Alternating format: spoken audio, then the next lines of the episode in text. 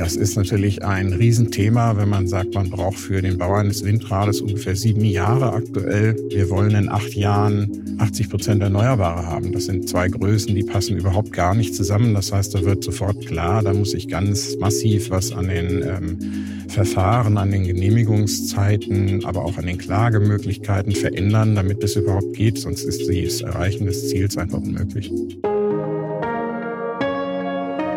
Chefgespräch, ein Podcast der Wirtschaftswoche.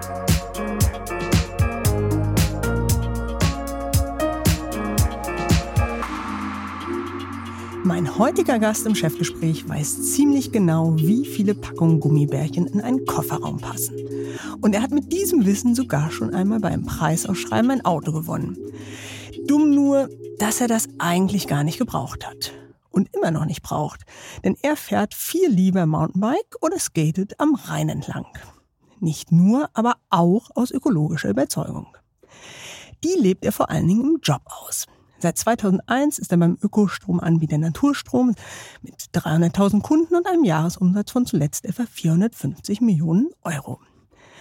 Und so soll es im folgenden Gespräch um die Frage gehen, wer denn das Klima rettet. Der Verbraucher? Der Manager? Oder doch die Politik? Ich will von ihm wissen, was er von der Strompreisbremse hält, wie groß seine Hoffnung ist, dass die Ampel ihre Ziele zum Ausbau der erneuerbaren Energien auch erfüllt, wie groß sein eigener CO2-Abdruck ist und natürlich, wie viele von diesen Gummibärchen denn nun eigentlich in einen Kofferraum passen. Und damit herzlich willkommen, Oliver Hummel. Guten Morgen.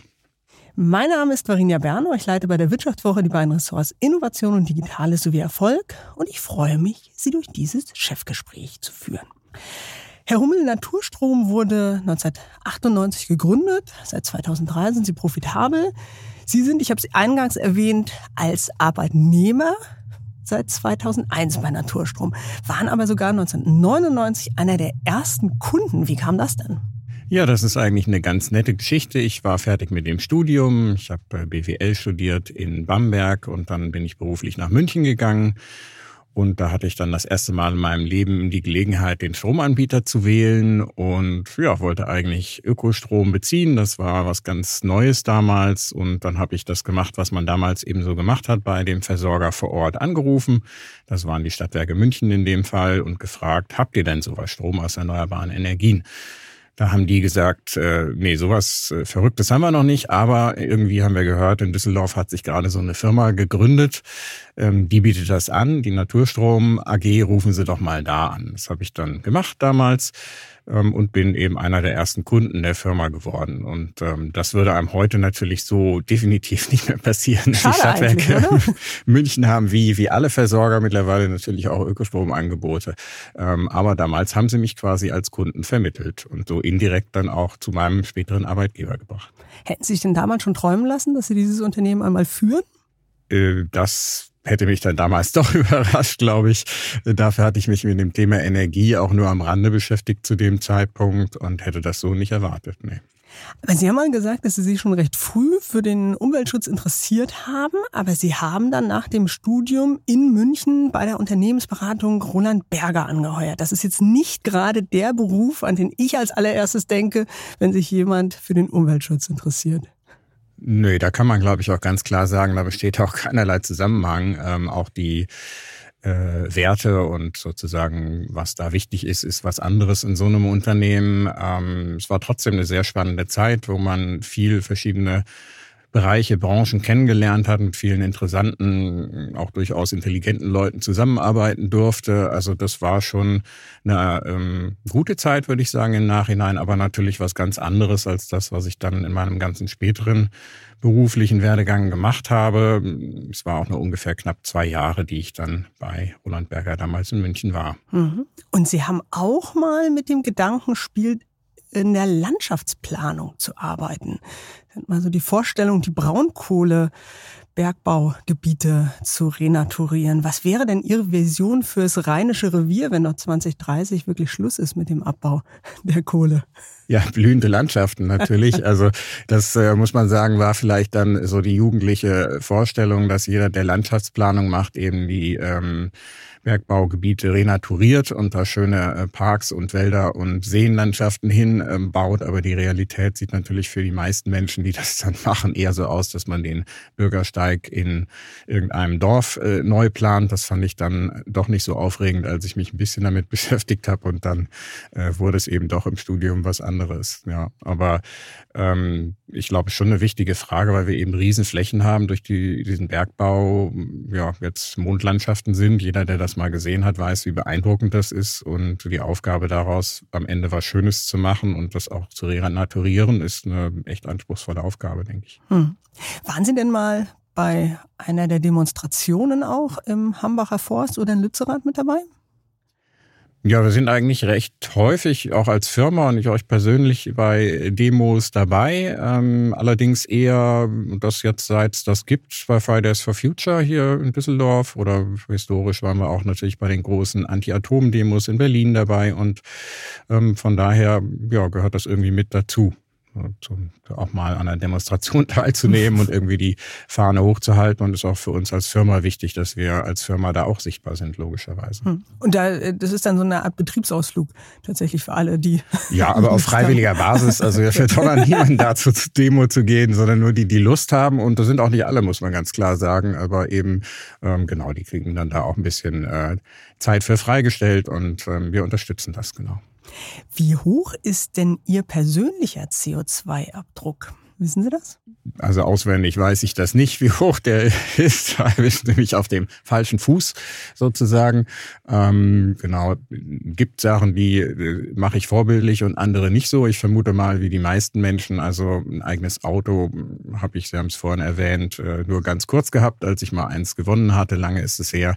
Braucht man in der Großstadt meines Erachtens äh, eben nicht, in Düsseldorf zumindest nicht spart sich damit auch einen Haufen Ärger bei der Parkplatzsuche und so weiter. Ähm, also von daher, da spare ich ein. Trotzdem äh, muss ich gestehen, dass ich immer wieder gerne auch in den Urlaub fliege und ähm, dabei natürlich entsprechend einen CO2-Abdruck hinterlasse. Also eine reine Weste habe ich auch nicht. Hm. Der Durchschnittsdeutsche verursacht übrigens jährlich 10,8 Tonnen Treibhausgase in CO2-Äquivalenten und ein knappes Drittel geht für den Konsum drauf. Also von den Klamotten bis zu Freizeitaktivitäten jeweils ein Fünftel fürs Wohnen und fürs Reisen. Sie haben die Flugreisen angesprochen. Und nur etwa fünf Prozent tatsächlich für den Strom. Das heißt, der Hebel ist gar nicht so groß, wie man vielleicht hoffen würde. Ja, ich würde eher sagen, genau, Strom ist ja auch schon eine Einengung von Energie. Es geht eigentlich um Energie. Wir reden mhm. ja auch über die Energiewende, nicht die Stromwende. Und Strom ist eben ein kleiner Teil davon, ein relevanter, aber nicht der größte. Wärme ist zum Beispiel größer.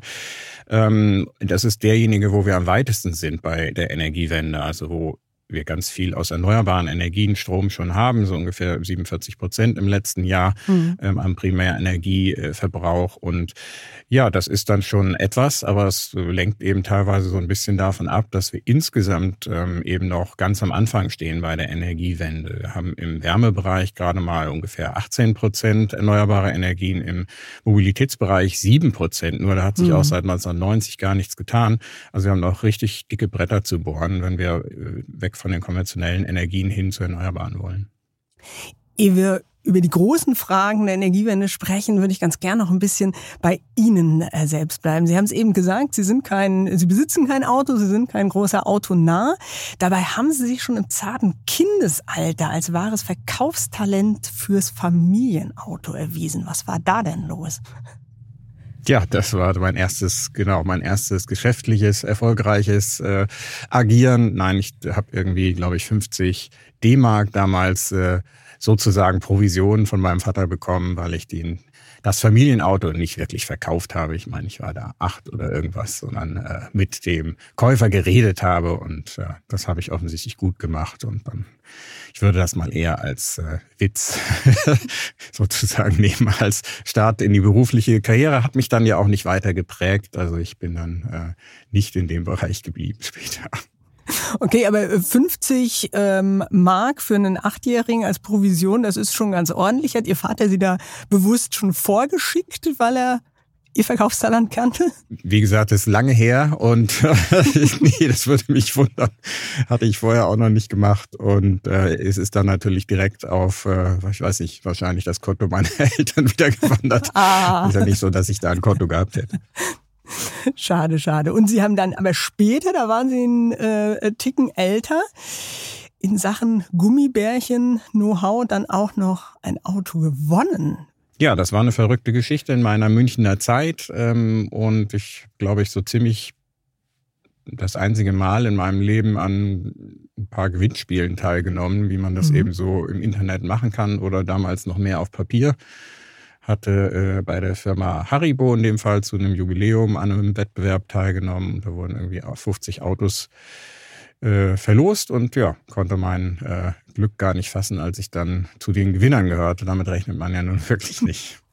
Und auch der Event war dann ganz lustig von der Firma. Also das waren, diese Autos waren also mit riesen Gummibärchen beklebt und die habe ich auch dran gelassen. Und die Gummibärchen äh, von dem Auto kleben, glaube ich, heute noch an den Mülleimern meiner Eltern. Ähm, das heißt, die wurden dann nicht weiter verkauft. Sozusagen. Okay, das heißt, das Auto haben Sie aber dann verkauft. Das Auto habe ich dann nach ein paar Jahren verkauft. Und Jetzt lösen Sie es auf. Wie viele Gummibärchenpackungen passen in so einen Kofferraum? Das weiß ich heute nicht mehr. Sorry. Aber es war eine reine Schätzung. Ja. Okay. Ja, ja. Das, weil die Frage war, wie viele Gummibärchen passen in den Kofferraum hm. von einem Ford Car in dem Fall. Das da war das Auto, also es ging nicht um eine Limousine, aber brauchte ich auch nicht im jugendlichen Alter. Und ähm, nee, das habe ich genau richtig geraten, aber es war halt geraten. Verstehe. Apropos Leckereien. Ich hatte in meinem letzten Chefgespräch Alicia Lindner äh, zu Gast, Geschäftsführerin der Kosmetikfirma Berland. Und Sie hat eine Frage an Sie mitgebracht, beziehungsweise streng genommen sind sogar zwei Fragen, weil sie sich nicht so richtig entscheiden konnte. Und sie würde ganz gerne wissen. Ich würde gerne wissen von Herrn Hummel, mit wem er, mit welcher berühmten Persönlichkeit er gerne mal Abendessen gehen wollen würde. Und vor allen Dingen, warum genau mit dieser Person. Es kann auch die Person sein, mit der er überhaupt nicht gerne Abendessen gehen wollen würde. Ich glaube, ähm ich würde ganz gerne mal mit Joschka Fischer Abendessen gehen. Ähm, einfach weil er eine prägende Persönlichkeit gewesen ist in Deutschland über eine lange Zeit und eben einer der ersten war, der auch ja, die Grünen als Partei und die Bewegung eben nach äh, vorne gebracht hat. Und ja, man kann ja auch sagen, er ist eine gewissermaßen eine schillernde Persönlichkeit, ähm, der über die Jahre sich leicht verändert hat in vielerlei Hinsicht. Und das wäre bestimmt ein ganz spannendes Gespräch. Okay, und weil sich Frau Lindner, wie gesagt, nicht entscheiden konnte, hat sie auch gefragt, mit wem wollen Sie denn auf gar keinen Fall zu Abend essen? Wer würde Ihnen den Appetit verderben? Ja, da muss man vielleicht sagen, dass ich äh, recht äh, tolerant bin und äh, eigentlich mit so gut wie jedem klarkomme. Also erstmal fällt mir spontan da keiner ein, wo es jetzt gar nicht geht. Ähm, ich glaube einfach, es gibt ein paar Leute, die haben wirklich ganz andere Vorstellungen ähm, davon, was so in der Gesellschaft irgendwie sein sollte und was nicht. Ähm, und da muss ich gar nicht an irgendwelche extremen Ränder gehen, sondern auch von den, von den bekannten Politikern. Und ähm, zum Beispiel ähm, wüsste ich jetzt nicht so ganz, mit was ich mich äh, mit Herrn Altmaier unterhalten sollte, der ja Wirtschaftsminister war über viele Jahre und ähm, der einfach, ja, man gemerkt hat, dass er ganz andere Ziele verfolgt, als ähm, ich sie gesellschaftlich verfolgen würde. Hm. Aber grundsätzlich entnehme ich Ihre Antwort, halten Sie es für wichtig, dass wir alle uns auch mit Menschen unterhalten und den Dialog suchen, die nicht ganz unserer Überzeugung sind. Ja, auf jeden Fall. Nur so kriege ich in der Demokratie auch Mehrheiten zusammen. Das äh, bekomme ich nicht, wenn ich mich auf die 150-prozentigen Überzeugten konzentriere, sondern ich muss ja die Mehrheit überzeugen. Und das ähm, da hat jeder seine eigene Rolle, denke ich auch. Und äh, natürlich kann jetzt irgendwie eine junge Bewegung wie Fridays for Future oder ähm, die ganzen Aktionen, die jetzt daraus entstehen, ähm, deutlich krawalliger rüberkommen und sozusagen teilweise Sachen auch mit mehr, ja, gewissermaßen Aggression verfolgen, als wir das jetzt zum Beispiel als Firma können. Aber am Ende Ähm, damit die Energiewende klappt, müssen alle mitmachen. Das heißt also auch die verschiedenen gesellschaftlichen Akteure müssen das, sowohl die Bürger als auch eben die Firmen. Ähm, und da sehen wir uns natürlich so ein bisschen als Vorbild, ähm, als auch die Politik, die es am Ende dann vor allen Dingen ja kanalisieren muss und ja auch nichts macht, was die Bevölkerung gar nicht will, sondern das umsetzt, was die große Mehrheit der Bevölkerung auch meistens äh, möchte, wie hm. eben die Energiewende, die von 80 Prozent der Bürger mittlerweile ja auch unterstützt wird. Hm. Apropos ähm, Dialog und vielleicht auch gesellschaftliche Spannungen, Spaltung, haben Sie Verständnis für die Klimakleber? Ja, Verständnis habe ich für die schon. Ich glaube nicht, dass es der richtige Weg ist, aber dafür bin ich vielleicht auch schon zu alt, muss man fairerweise sagen, mit äh, um die 50. Ähm, das wäre nicht mein Mittel der Wahl und äh, gerade die armen Kunstwerke, die würde ich wirklich in Ruhe lassen, die können da nun gar nichts für. Aber wenn sich jemand äh, so positioniert, weil das eben ein extrem wichtiges Thema ist, ähm, dann kann ich die Jugend schon verstehen, weil wir einfach sehr, sehr viele Jahre, über Jahrzehnte im Prinzip das Thema nicht ernst genug genommen haben als Gesellschaft und auch die jeweiligen Regierungen vor allen Dingen nicht ähm, und da einfach wenig passiert ist. Und die jungen Leute wollen einfach mehr Tempo und das kann ich sehr gut nachvollziehen. Mhm. Ewi, ich habe es angedeutet, die politischen und wirtschaftliche Fragen rund um die Energiewende noch ein bisschen tiefer beleuchten, würde ich eine kleine Lockerungsübung nochmal mit Ihnen machen äh, zur Ökobilanz Ihres persönlichen Alltags. Ich gebe jeweils einen Satzanfang vor und Sie beenden bitte kurz und knapp. Auf Standby steht in meiner Wohnung der Fernseher. Meine Heizung steht auf zwei. Das Licht schalte ich aus, wenn ich nicht im Raum bin. der größte Energiefresser in meiner Wohnung ist vermutlich der Kühlschrank. Meine durchschnittliche Duschdauer beträgt fünf bis zehn Minuten. Da liegen Sie übrigens noch unter dem deutschen Schnitt, der übrigens bei oder ziemlich dazwischen bei sechs Minuten ähm, liegt. Und kalt oder Warmduscher? Ich dusche mich kalt ab und das ist eine ganz große Minderheit, habe ich letztes irgendwo gelesen. Aber ansonsten die hauptsächliche Zeit warm. Okay. Mein Tiefkühlfach habe ich zuletzt abgetaut. Hm, das dürfte schon ein paar Monate her sein. In den fünften Stock nehme ich je nach Lust und Laune die Beine oder den Aufzug. Zum letzten Mal Auto gefahren bin ich. Mitgefahren äh, an Karneval und das letzte Mal selber gefahren, wahrscheinlich einen Monat her. Elektroantrieb am Fahrrad finde ich grundsätzlich gut, weil es auch Leuten das Fahrradfahren ermöglicht, die das sonst nicht machen würden oder auf längeren Strecken. Selber habe ich immer noch keinen. Zum letzten Mal geflogen bin ich. Vor einem Jahr. Wo ging es hin? Nach Curacao. Da kommt man anders relativ schwer hin. Hafermilch ist für mich nicht meine präferierte Milch, da ich eher Erbsenproteinmilch bevorzuge. Und meine letzte Ökosünde war vermutlich der eben genannte Urlaub. Ja, herzlichen Dank. Und dann lassen Sie uns jetzt noch ein bisschen genauer darüber sprechen, was Sie beruflich so für den Klimaschutz tun. Naturstrom rühmt sich ja damit, ein echter Ökostromanbieter zu sein, eben nicht nur ein bisschen grünen Strom beizumischen und erzeugt auch 25 Prozent des verkauften Stroms selbst. Etwa ein Cent pro verbrauchter Kilowattstunde fließt in den Ausbau ihres erneuerbaren Kraftwerkparks. Ist das nicht ein bisschen unambitioniert? Ja, das ist das Höchste, was Sie finden werden und das seit über 20 Jahren. Ähm, in der Gründerphase war man mal noch ambitionierter. Da wollten wir acht Pfennig haben, ähm, beziehungsweise dann halt vier Cent aus heutiger Sicht. Ähm, das fanden wir gut, das fanden die Umweltverbände gut, nur kein Kunde fand das gut, sodass wir auch keine bekommen haben. Also man muss natürlich bei dem Produkt immer auch ein Produkt anbieten, was am Markt eine Chance hat und ähm, gefragt ist. Und das gelingt mit diesem einen Cent eben eigentlich sehr gut. Mhm. Stichwort Ausbau dieses Kraftwerkparks. Wie große Sorgen machen Ihnen denn derzeit die Proteste gegen den Bau neuer Windkraftanlagen?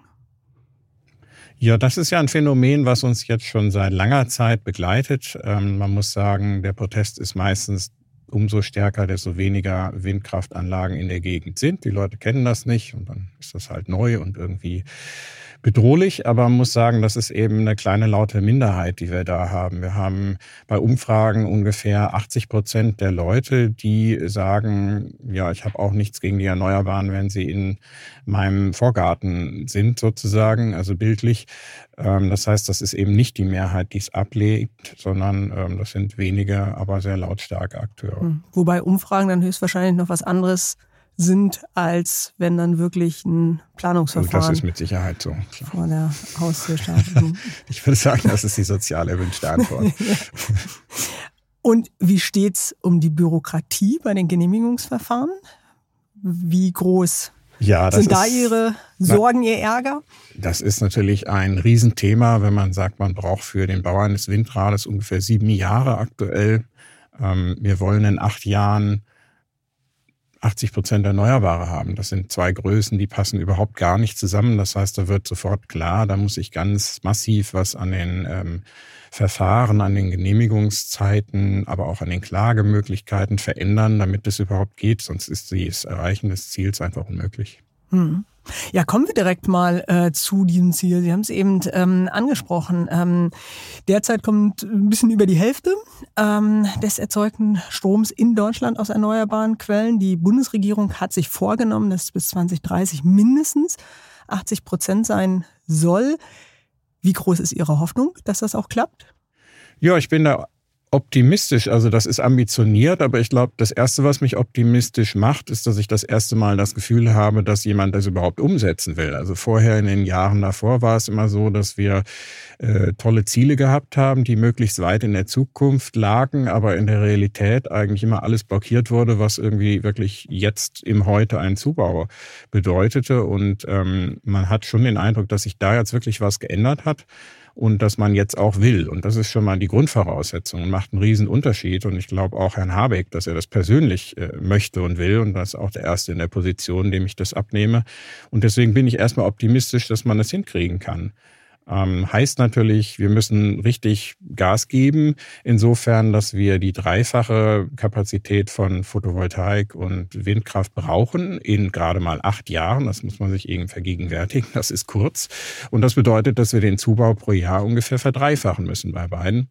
Äh, und das ist natürlich eine Herkulesaufgabe. Und äh, mit den besagten Genehmigungen, die so lange dauern und, und ja, Arbeitskräftemangel, Materialmangel und so weiter, das macht es alles nicht einfacher. Also das ist eine große Aufgabe, aber ich denke, wir schaffen das. Hm. Grundsätzlich ist Optimismus ja eine gute Sache, aber ich muss jetzt doch nochmal nachhaken. Ähm, klar ist ähm, Robert Habeck angetreten mit dem ähm, Wunsch, mit dem Willen, ähm, die Wirtschaft zu einer grüneren Wirtschaft zu transformieren. Aber derzeit jettet er um die Welt und bettelt nach Gas und versucht dafür zu sorgen, dass es die Wirtschaft überhaupt hier an diesem Standort äh, gibt. Das heißt, er ist ja dann auch schon so ein bisschen Gefangener der Realität. Macht ihm das keinen keine Sorgen? Ja, gut, der hat sich das bestimmt auch anders gewünscht. Äh, ich möchte auch nicht in der Position sein. Ehrlich gesagt, gibt es bestimmt schönere Jobs. Ähm, aber äh, das ist klar. Also das ist jetzt eine Notlage und in der Notlage musste er agieren und hätte jeder andere auch agieren müssen. Und ich glaube, wichtig ist nur jetzt, dass wir nicht das ja, Ruder überreißen bei der ganzen Sache, dass wir jetzt nicht äh, im äh, von Herrn Scholz neu erfundenen Deutschland-Tempo, ähm, was wir bei LNG, also Flüssiggas, mhm. ja tatsächlich mal hingelegt haben, zu meiner Überraschung, ähm, dass wir jetzt nicht sagen, das klappt gerade so gut, lass uns noch mal zehn Terminals mehr bauen. Und weil dann ist doch auch klar, dass wir diese Gasabhängigkeit für die nächsten 10, 20 Jahre zementieren. Das passt dann nicht mit der Energiewende zusammen. Das heißt also, dass muss eine Übergangslösung sein und als solche muss man es auch sehen und von daher schauen, dass wir jetzt nicht den ganzen Fokus auf LNG legen, sondern wir sollten mhm. den Fokus auf den Ausbau der Erneuerbaren ähm, legen. Und da müssen wir beim Tempo einfach viel schneller werden. Das ist klar, dass, denn da hatte ich ja gerade auch gesagt, der, das Ausbautempo bei den Erneuerbaren Das ist noch sehr weit weg von dem Deutschlandtempo. Da kann man das Wort eher als Schimpfwort verwenden, wenn es um den Ausbau der Erneuerbaren mhm. geht. Äh, Stichwort Abhängigkeiten. Äh, nach dem Reaktorunglück in Fukushima im März 2011 haben Sie einen regelrechten Kundenansturm bei ähm, Naturstrom erlebt. Wie war das denn nach dem russischen Angriff auf die Ukraine? Haben die Leute das auch direkt mitgedacht? Dass eben der Wechsel zu einem Ökostromanbieter uns aus gewissen Abhängigkeiten löst?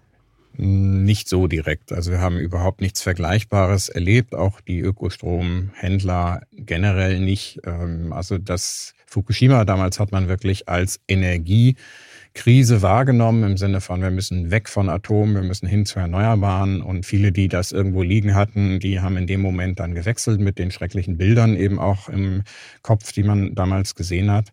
Ähm, und die Ukraine jetzt wird eben als ja, territorialer Konflikt eher wahrgenommen mhm. und als Energieknappheitsproblem und jetzt nicht im ersten Schritt schon als Energiewendethema. Derzeit gibt es ja insgesamt in Deutschland etwa 13 Millionen Ökostromkunden insgesamt und viele zahlten auch gerne ein bisschen mehr fürs grüne Gewissen. Hat sich das in Zeiten von teils zweistelligen Inflationsraten geändert? Tun sie sich heute schwerer, die Leute zu gewinnen? Daran hat sich eigentlich nichts geändert, würde ich sagen. Ähm, das, was generell, wir haben einfach keinen normalen Markt die letzten zwei, drei Jahre. Erst Corona, jetzt die Energiekrise, ähm, die ja schon vor der Ukraine anfing. Und von daher kann man im Moment das Ganze schwer vergleichen mit den Jahren davor. Also wir hatten zum Beispiel die letzten Jahre das Phänomen, dass die Neukunden das zwei- bis dreifache zahlen mussten von Bestandskunden. Bei allen Anbietern hat natürlich keiner gewechselt. Und jetzt dreht sich gerade der ganze Markt wieder um. Das heißt, jetzt sehen wir die ersten Anbieter, wo die Neukunden den Strom wieder günstiger kriegen können oder das Gas als die Bestandskunden. Mhm. Genau, damit äh, sprechen Sie schon fast äh, die komplizierten Regeln unseres Strommarkts an. Ähm, der eine oder die andere hat im Laufe des vergangenen Jahres die ja durchaus durchstiegen, als dann über das Merit-Order-Prinzip und die Grenzkosten selbst in Fernsehtalkshows referiert wurde. Letztlich wird ja ganz grob vereinfacht der Börsenpreis für Strom durch das letzte Kraftwerk bestimmt. In Deutschland meist ein Gaskraftwerk, welches eben gerade noch gebraucht wird, um den Bedarf zu decken. Ähm, und das hat, Sie haben es eben angedeutet, zufolge des bis Herbst 2021 etwa eine Kilowattstunde Strom an der Leipziger Strombörse drei bis vier Cent gekostet hat und im vergangenen Sommer dann mehr als zehnmal so viel. Das heißt aber auch, dass Sie mit ähm, ja im großen Anteil eines erneuerbaren Kraftwerkparks ganz gut verdient haben, oder? Ähm, ja, das stimmt. Die ganze Energiebranche hat im letzten Jahr, in 2022, ganz gut verdient, wenn sie Erzeugungsanlagen hatte. Wir haben einen Teil dieser Mehrerlöse aber eben auch ähm, an die Kunden weitergegeben. Das ist ja das Schöne, wenn man eigene Anlagen hat, dass man das machen kann. Das ist auch der Grund, warum wir dieses Portfolio an eigenen Anlagen über die Jahre immer mehr aufbauen, weil wir eben unabhängiger werden wollen von den Marktschwankungen, die man jetzt so extrem im letzten Jahr gesehen hat. Und ähm, ja, was ich ein bisschen schade finde, ist, dass die Bundesregierung sich äh, entschlossen hat, einen relativ komplizierten Weg zu gehen, ähm, um auch solche Gewinne abzuschöpfen. Die einfache Lösung, die wir auch damals äh, mehrfach eingefordert haben, ähm, wäre die gewesen, einfach die Extragewinne zu besteuern. Das hätte auch den Vorteil gehabt, dass man dann die Extragewinne aus 22 fürs ganze Jahr hätte ähm, entsprechend anteilig abschöpfen können. So hat man sich entschieden, erst im Dezember mit den ganzen Sachen anzufangen. Ähm, da war das Preisniveau schon wieder deutlich niedriger und es ist dann eben nur der Dezember. Das heißt, eigentlich hat man den Gewinn bei den Unternehmen gelassen an der Stelle. Mhm.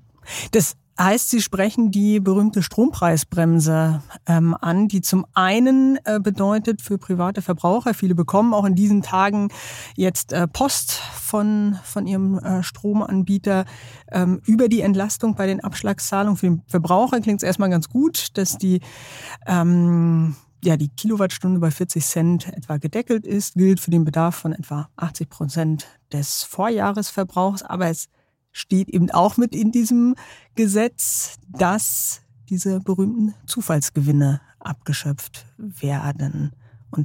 Damit sind Sie nicht ganz so zufrieden.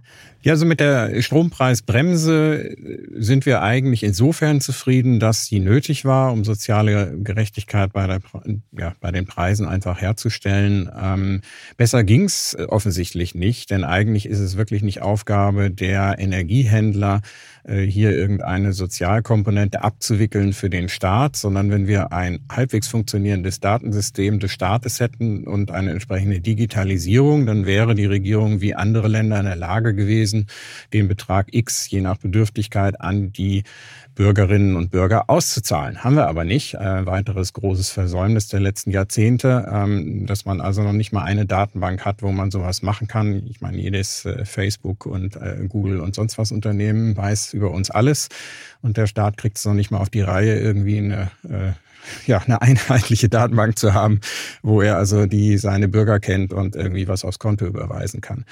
Ich hoffe sehr, dass das in den nächsten Jahren äh, gelöst wird, weil das wäre der eigentlich korrekte Weg und dann wäre das auch viel sozialer ausgestaltbar, als man das jetzt mit der jetzigen Lösung annäherungsweise versucht über die Energieversorger eben. Mhm.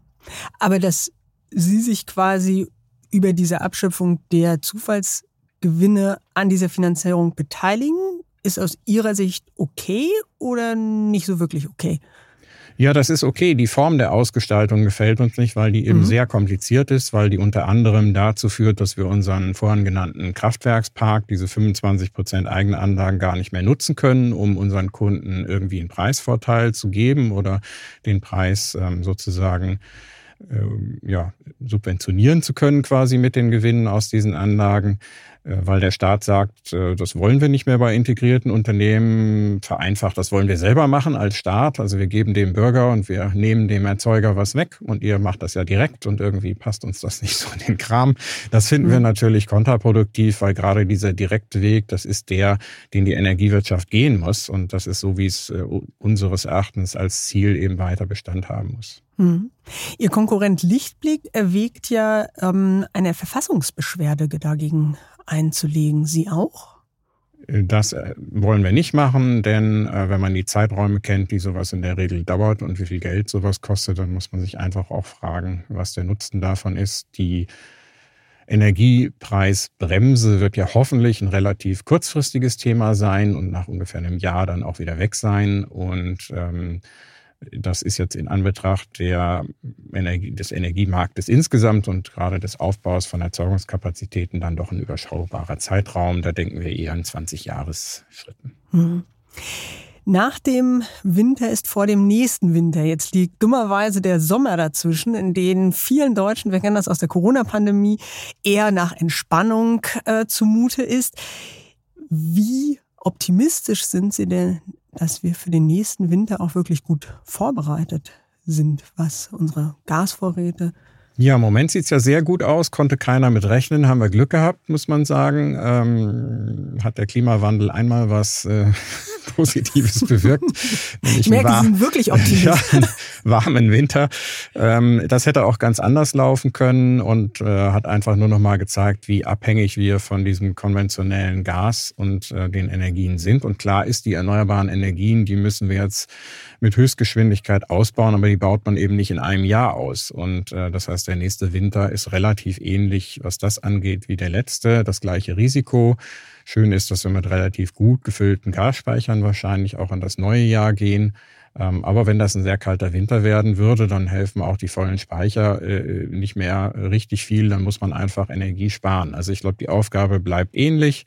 Ähm, wir werden genug Flüssiggas wahrscheinlich importieren können, dann, dass äh, nicht unmittelbar Gefahr droht. Aber beim kalten Winter ist klar, wir werden Engpass haben. Hm. Viele Ihrer Kunden leben in der Stadt, die grüne akademische Elite. Haben Sie manchmal Sorgen mit Blick auf die Energiewende, mit Blick auf den Klimaschutz vor einer Spaltung der Gesellschaft? Ja, nicht mehr als bei allen anderen Themen auch, wo man diese Spaltung ja auch ein bisschen beobachten kann zunehmend. Ich glaube, wir sind in Deutschland noch halbwegs äh, gut dabei, was eben das Auseinanderfallen der Gesellschaft angeht. Da sind andere Länder im negativen Sinne wie USA oder so schon äh, viel weiter, ähm, dass man gar nicht mehr miteinander reden kann, rechts und links und äh, irgendwie bei allem genau diametral das Gegenteil möchte. Und dass es dann irgendwann gar nicht mehr um Inhalte geht, nur noch darum, den anderen äh, irgendwie kaputt zu machen. Und das finde ich furchtbar für eine Gesellschaft, ähm, wenn das sozusagen der Trend ist. Ähm, von daher, ja, also ich glaube, miteinander reden müssen wir an der Stelle immer. Hm. Und was können Sie als Unternehmen, als ähm, Geschäftsführer eines Unternehmens für das Bewusstsein für den Klimaschutz auf dem Plattenland tun? Ja, wir sind auf dem Plattenland viel aktiv, weil wir eben äh, von Anfang an eigentlich nicht nur die Energiewende im Sinne von Steigerung irgendeiner technischen Möglichkeit sehen, ähm, also mehr PV, mehr Wind, sondern es geht uns auch um ein gesellschaftliches Modell dahinter ein bisschen. Also für uns ist Bürgerenergie als Schlagwort ein sehr zentrales Thema seit Gründung. Und das heißt einfach, dass wir die Bürger vor Ort ähm, beteiligen wollen an diesen Anlagen. Sei das jetzt, dass sie sich finanziell daran beteiligen können oder dass sie irgendeinen Nutzen davon haben, dass eben in ihrer Ecke eine PV-Anlage oder ein Windrad gebaut wird. Und das ist in der Vergangenheit sicher insgesamt im Markt zu kurz gekommen dass diejenigen, die jetzt eben den Windrad dann auch in Sichtweite stehen mhm. haben, äh, nicht nur sagen, Mensch, schade, dass das Windrad mir jetzt den äh, Blick äh, versperrt, sondern sagen, Mensch, toll, das ist ja mein Windrad oder da äh, habe ich ja einen finanziellen Vorteil von, so dass es eben nicht irgendein Spaltpilz ist, wo die reiche städtische Elite sich irgendwelche Projekte hinbaut und das Geld investiert und die vor Ort nur drauf gucken können, sondern das muss auch zu einem Projekt der Bürger vor Ort werden. Ansonsten ja, ansonsten klappt das vielleicht mit der Energiewende, aber es ist dann nicht die Art der Energiewende, die wir als Unternehmen haben wollen. Mhm. Wäre das der Schlüssel gewesen? Es gibt ja durchaus einige Bundesländer im Norden, die das so handhaben, die darauf geachtet haben, ihre Bürger finanziell zu beteiligen, genau aus dieser Logik, die Sie gerade beschrieben haben. Sollten das die Bayern vielleicht auch einfach machen?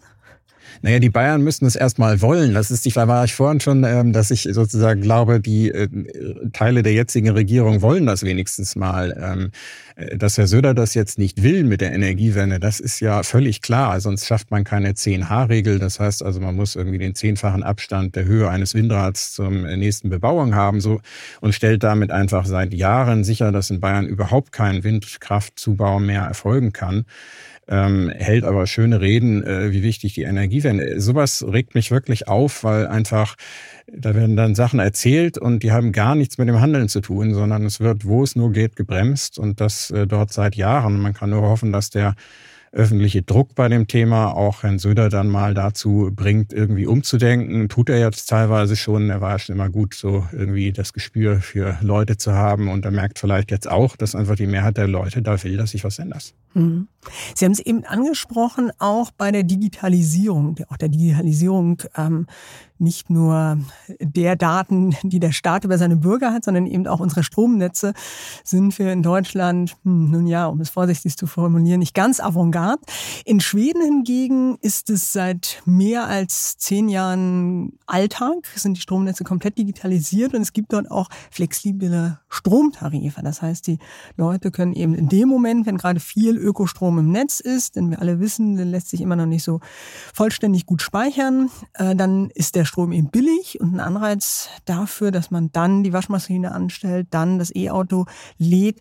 Wie hoch sind denn Ihre Hoffnungen, dass wir sowas auch in Deutschland schaffen, hinbekommen? Ja, das werden wir auch hinkriegen. Die Frage ist, wann? Als ich vor über 20 Jahren angefangen habe, da hat man auf Tagungen immer gehört, das nächste große Ding sind die intelligenten Zähler und jetzt gleich kommt's. Und heute ist man eigentlich immer noch ungefähr so weit nach äh, über 20 Jahren. Das ist schon ein Trauerspiel. Viele andere Länder haben das schon längst. Wir haben jetzt gerade vor kurzem hat die Regierung ähm, Papier rausgebracht und gesagt sozusagen Neustart ähm, der Digitalisierung ähm, und ja, das Neustart zeigt ja schon, da hat man dann die 20 Jahre so halb in die Tonne geworfen und fängt nochmal an.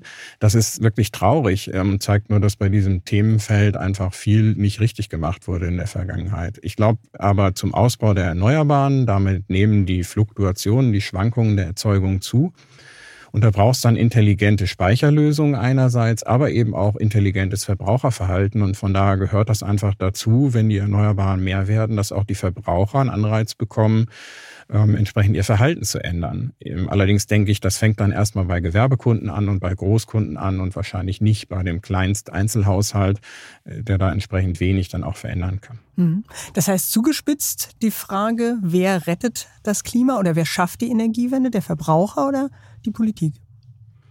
Ja, ist ja eine beliebte Frage, ähm, ist aber so ein bisschen Henne-Ei-mäßig, weil die sind ja verknüpft und meines Erachtens geht es nur zusammen. Also es muss von den Verbrauchern auch Druck da sein, gesellschaftlich das Thema voranbringen zu wollen. Und dann braucht es von der Politik intelligente Regeln und einen Rahmen dafür, dass eben alle auch ja, entsprechend dann was machen können und dass sich insgesamt auch was bewegt. Das eine ohne das andere wird meines Erachtens nicht den Erfolg haben können, den wir brauchen, um die Energiewende zu schaffen. Mhm.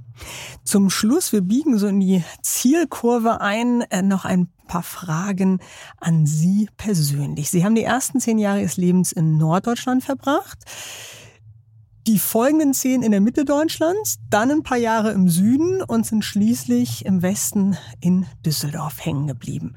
Welchen Landstrich schätzen Sie ganz besonders und wofür? Ja, also grundsätzlich irgendwas ist da in Düsseldorf schiefgegangen, als ich so um die 40 war. Ähm, da hätte ich eigentlich irgendwie nach Berlin gehen müssen oder so, um das dann äh, hinzubekommen mit überall zehn Jahre.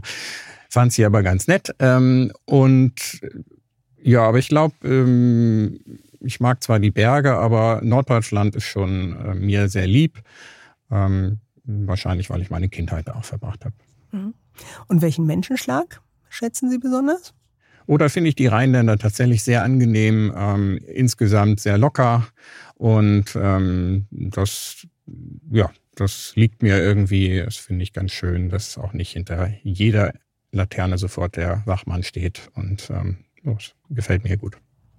Aber sie verschmähen das Altbier und bevorzugen sogar Kölsch. Wie oft sind sie denn damit schon angeeckt an der längsten Theke der Welt? Ehrlich gesagt eigentlich noch gar nicht. Ähm, an Karneval gibt's ja einfach kein was anderes als alt. Da muss man das dann trinken. Aber ansonsten ist das Jahr über wird man wenig gedisst dafür, dass man ähm, einen Pilz oder sowas haben möchte.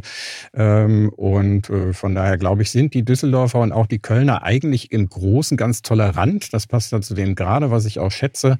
Äh, und nur so ein paar ganz alteingesessene sehen das als mehr als ein Spaß, dass man da sich so auf die Füße tritt, wie das teils gemacht wird. Und äh, wenn Sie sich denn nicht daran versuchen, einen Pilz in der Düsseldorfer Altstadt zu ergattern, dann skaten Sie ganz gern am Rhein entlang. Ja, das geht ganz wunderbar. Da gibt's ja schöne Radwege am Rhein ähm, und die kann man dann ähm, eben sehr gut äh, skatenderweise auch zurücklegen im Sommer und ähm, wird damit allerdings so langsam ein seltenes Exemplar, weil die große Zeit des Skatens ist scheinbar so langsam vorbei, wie die große Zeit des Tennis oder so auch mittlerweile nicht mehr da ist. Aber Sie halten daran fest. Ja, mir macht Spaß und solange ich das kann, mache ich das. Sehr gut. Und mit einem Ihrer anderen Hobbys, nämlich dem Mountainbiken, hätten Sie es vermutlich hier in der rheinischen Tiefebene auch etwas schwieriger.